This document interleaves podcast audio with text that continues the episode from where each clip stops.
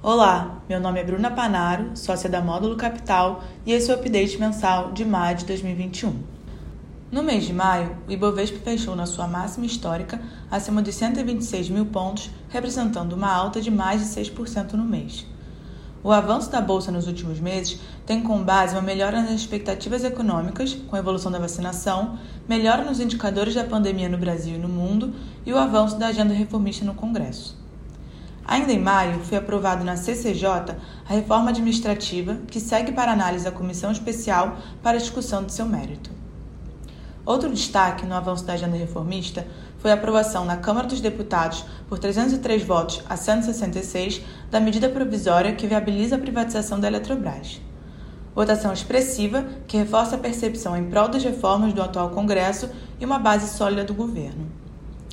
As atenções permanecem na aceleração da imunização dos brasileiros e na retomada da economia, que tem superado as expectativas do mercado.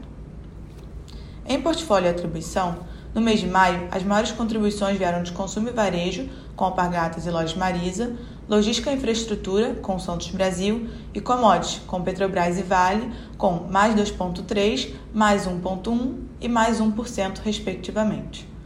Do lado dos detratores, tecnologia e telecomunicações, com Mercado Livre, com menos 0,3%.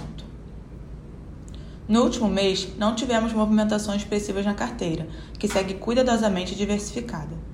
Seguimos com uma exposição importante ao setor de varejo físico, que deverá se beneficiar da recuperação econômica com a evolução da vacinação.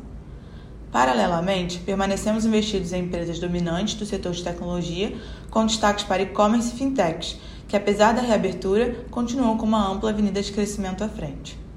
Finalmente, a exposição às empresas de commodities ainda representa percentual importante no fundo, à medida que estimamos uma geração de caixa extremamente expressiva para os próximos anos. Esse foi o update mensal de maio de 2021. Até a próxima!